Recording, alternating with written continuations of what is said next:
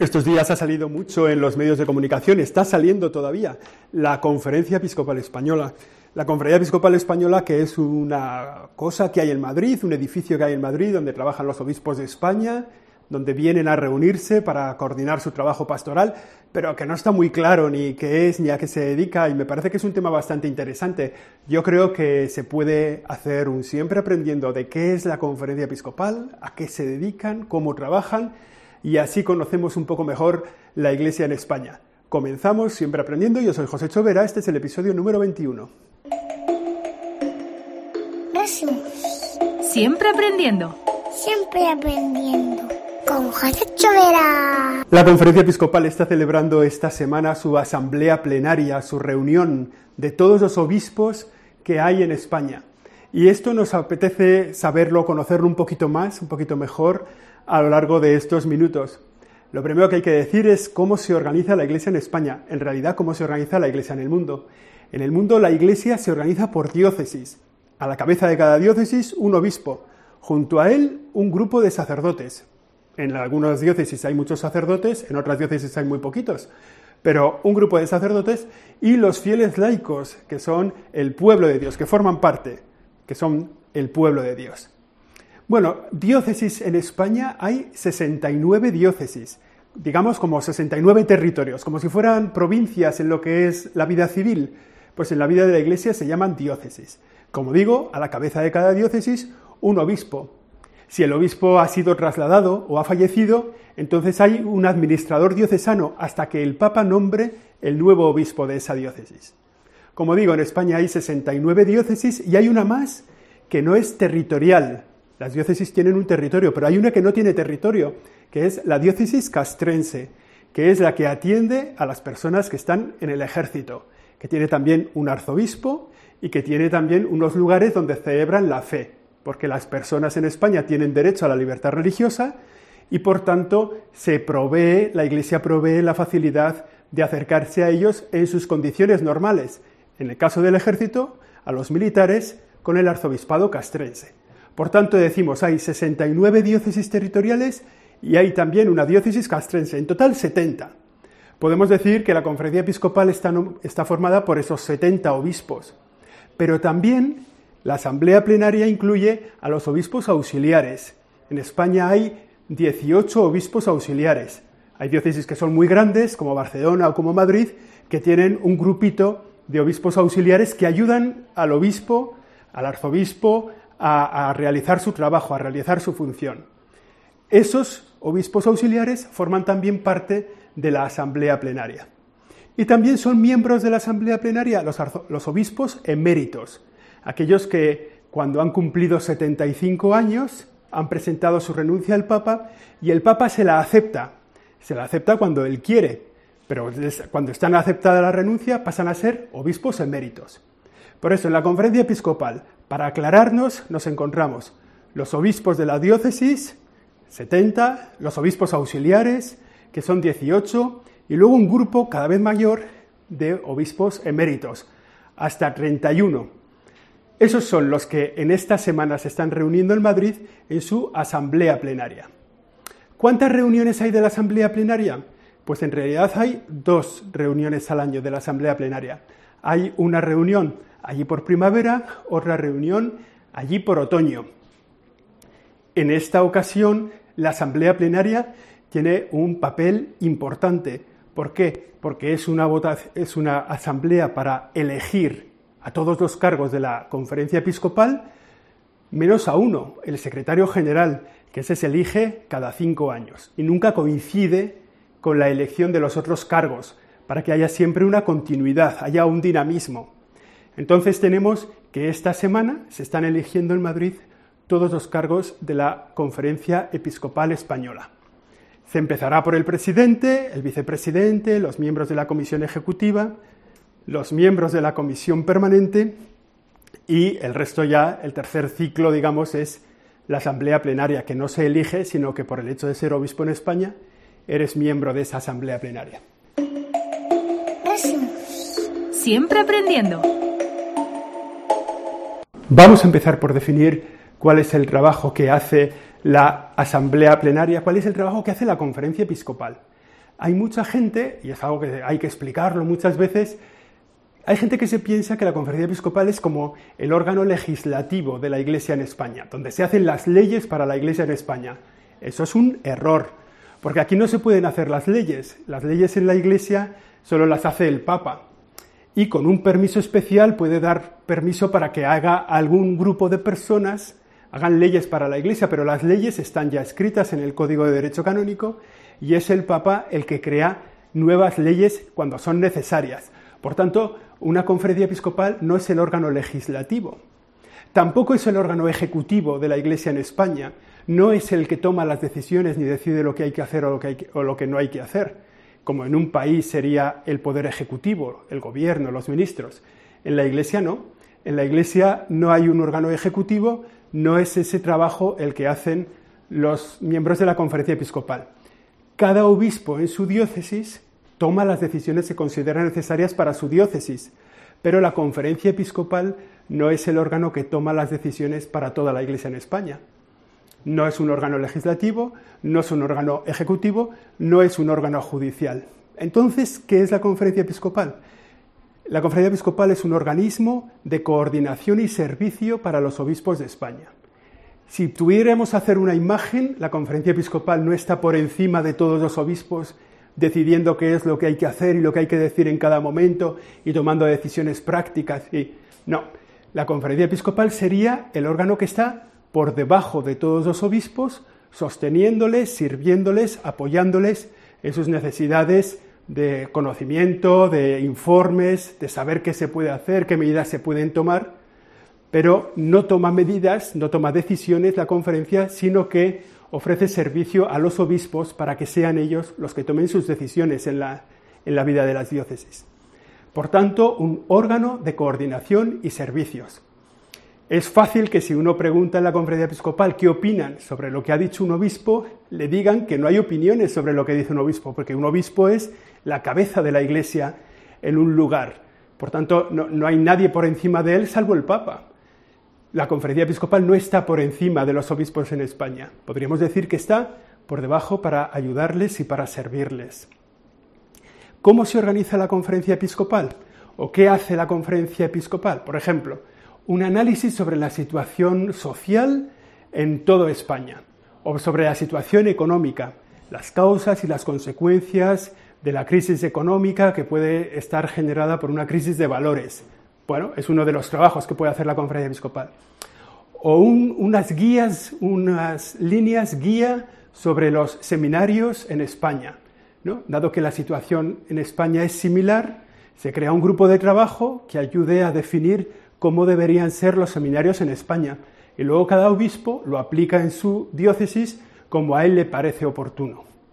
O un trabajo sobre, bueno, Trabajos, ya digo, ¿eh? como de coordinación, de servicios, de decir, de análisis conjunto de la realidad, pero ya hemos dicho, no es un órgano legislativo, no es un órgano ejecutivo, no es un órgano judicial, es un órgano de coordinación y de servicios. Siempre aprendiendo. Otra pregunta más. ¿Cómo se organiza la conferencia episcopal? La conferencia episcopal tiene como tres órganos de decisión tres órganos en los que se toman las decisiones. Un órgano es la asamblea plenaria, que se reúne todos los años dos veces, como hemos dicho antes, en primavera y en otoño. El siguiente órgano es la comisión permanente, formada por todos los arzobispos que hay en España y por los presidentes de las diez comisiones episcopales que hay en la conferencia episcopal. Esa es la comisión permanente. Y luego está la comisión ejecutiva, que es un grupo de obispos que llevan el día a día de la conferencia episcopal y que se reúne todos los meses. ¿vale? Ya hemos hablado de esos tres órganos. Comisión eh, eh, permanente, comisión ejecutiva y asamblea plenaria. La asamblea plenaria es el primer organismo que hay en la conferencia episcopal, es la que forman todos los obispos, como hemos dicho antes, que tiene esas dos reuniones al año en abril y en noviembre. Este año, como es una, este, en esta ocasión, como es una reunión que van a elegir cargos, se adelanta un poco, por eso se ha hecho en la primera semana de marzo. La Asamblea Plenaria. El segundo organismo de la Conferencia Episcopal para tomar decisiones es la Comisión Permanente. La comisión permanente se reúne tres veces al año, aquí en Madrid, en el edificio de la Conferencia Episcopal, y esa comisión está formada, en primer lugar, por todos los arzobispos de España. Las diócesis en España hacen como si fueran provincias eclesiásticas, ¿no? Un grupito de diócesis forman una archidiócesis que tiene un arzobispo a la cabeza. En España hay 14 archidiócesis, 14 arzobispos, esos 14 arzobispos forman parte de la comisión permanente de la conferencia episcopal. Y a ellos se unen los 10 presidentes de las comisiones episcopales. El trabajo aquí en la conferencia episcopal se hace a través de comisiones episcopales. Esas comisiones hacen un trabajo por secciones, por sectores. Y hay 10 comisiones en la conferencia episcopal. 10 comisiones que se dedican a 10 temas distintos y que lo que procuran es bueno, servir a la Iglesia en distintas áreas de trabajo. Por ejemplo, son miembros de la comisión, las diez comisiones permanentes que hay, es, una se dedica a clero y seminarios, o sea, a los sacerdotes y a los que van a ser sacerdotes. Y se dedican a estudiar cómo hacer mejor la formación, o cómo se puede servir mejor a los sacerdotes, o cómo se puede distribuir mejor a los sacerdotes. Otra comisión es la de comunicaciones sociales. La Comisión de Comunicaciones Sociales estudia el valor pastoral de la comunicación dentro de la Iglesia. La Comisión de la Doctrina de la Fe es la tercera de ellas, que se dedica a los textos, digamos, a los textos oficiales de la Iglesia, cómo se vive en relación a la, claridad de la doctrina y a cómo se explican las realidades, cómo se explican la doctrina de la Iglesia, y que está vinculada con ese dicasterio en Roma que se llama la Congregación para la Doctrina de la Fe. Pues aquí hay una comisión episcopal que se dedica al mismo tema. La cuarta comisión es la que se llama Evangelización, Catequesis y Catecumenado. Esta es de nueva creación, esta entra en vigor en este año, ha entrado en vigor con una reforma de los estatutos de la Conferencia Episcopal. Otra comisión nueva, que reúne dos anteriores, es Educación y Cultura se dedica a las universidades, se dedica a los centros de enseñanza, también cuida el patrimonio cultural, ¿no? el patrimonio de la Iglesia, cómo está presente en la vida de la Iglesia, cómo se lleva a cabo su trabajo, su misión, la Comisión de Educación y Cultura. Otra, otra comisión es la de misión y cooperación, y cooperación con las iglesias, la de liturgia, la de pastoral social y promoción humana, la de vida consagrada y de laicos, familia y vida. O sea, esas son las diez comisiones que tiene la conferencia episcopal. Diez comisiones. A la cabeza de estas comisiones episcopales hay un presidente y luego están formadas por un grupito de obispos. Los obispos cada uno está en su diócesis. Aquí en Madrid hay una oficina técnica para cada una de esas diez comisiones. Digamos que es el trabajo de la Iglesia en diez áreas distintas de la pastoral, lo que hemos escuchado, los sacerdotes, las comunicaciones, la evangelización, la educación y cultura, las misiones, la liturgia, la pastoral social, la promoción humana, la vida consagrada y los laicos, familia y vida. Como digo, un presidente y varios obispos que forman esa comisión y en Madrid una oficina permanente que lleva a cabo el día a día. Estos son los miembros de la comisión permanente. Como hemos dicho, los 14 arzobispos y los 10 miembros presidentes de estas comisiones, aunque muchas veces coinciden. Pues un arzobispo en un territorio a la vez es presidente de una de las comisiones y por eso está en la comisión permanente. Y el tercer organismo que hemos dicho de decisión, estas comisiones permanentes se reúnen tres veces al año, el tercer organismo de decisión es la comisión ejecutiva, que es un grupo pequeño de obispos, entre siete y nueve miembros, que se reúnen todos los meses para el día a día de los trabajos de los asuntos ordinarios de la conferencia episcopal. Son como varias realidades distintas que tienen un papel muy importante en la vida de la Iglesia, aunque muchas veces es discreto. Llevan a cabo, por ejemplo, la Comisión Ejecutiva eh, las relaciones con el gobierno, con otras instituciones eclesiales, con los religiosos, con otras instituciones de la Iglesia que forman parte de ella, pues con Cáritas, también una cercanía y una presencia en Manos Unidas. Digamos que esa, ese comité, esa comisión ejecutiva pues lleva a cabo el día a día de la conferencia episcopal. Esos son los tres organismos que en estos días se están decidiendo quién forma parte de cada uno de ellos. Ya hemos dicho, la Asamblea Plenaria todos los obispos, la Comisión Permanente los arzobispos y los presidentes de comisiones episcopales, y la comisión ejecutiva, que está formada por el presidente de la conferencia, el vicepresidente y un grupo de obispos que les ayudan en las tomas de decisiones. Para hacernos una idea del servicio que se presta en la conferencia episcopal, tenemos que echar una mirada a la Iglesia en España. Según una tradición, la Iglesia en España la comienza San Pablo en el primer siglo. Dice, en una de sus cartas dice que él tiene pensado viajar a Hispania. Por eso una tradición sitúa la llegada de San Pablo a Tarragona. No está tampoco muy claro, pero bueno, podría haber sido así. También la presencia de Santiago, que sabemos que llegó a Zaragoza, donde se le, se le apareció la Virgen del Pilar para cumplir su misión. La Iglesia en España lleva 20 siglos trabajando al servicio de los demás y es hoy una de las instituciones más grandes, con más presencia en todos nuestros pueblos, en todas nuestras ciudades, nos encontramos con la presencia de la Iglesia. Esta es a la Iglesia a la que sirve la conferencia episcopal. En España, para que nos hagamos una idea, hay 23.000 parroquias, 23.021 parroquias en toda España distribuidas en esas 70 diócesis de la que hemos hablado. Y a ellas sirven 17.000 sacerdotes. Es una iglesia muy presente en tantos pueblos, en tantos lugares, ¿no? Casi después de lo que queda, lo único que queda en la España vaciada, institucional, de presencia institucional habitual, en muchos sitios es la Iglesia Católica.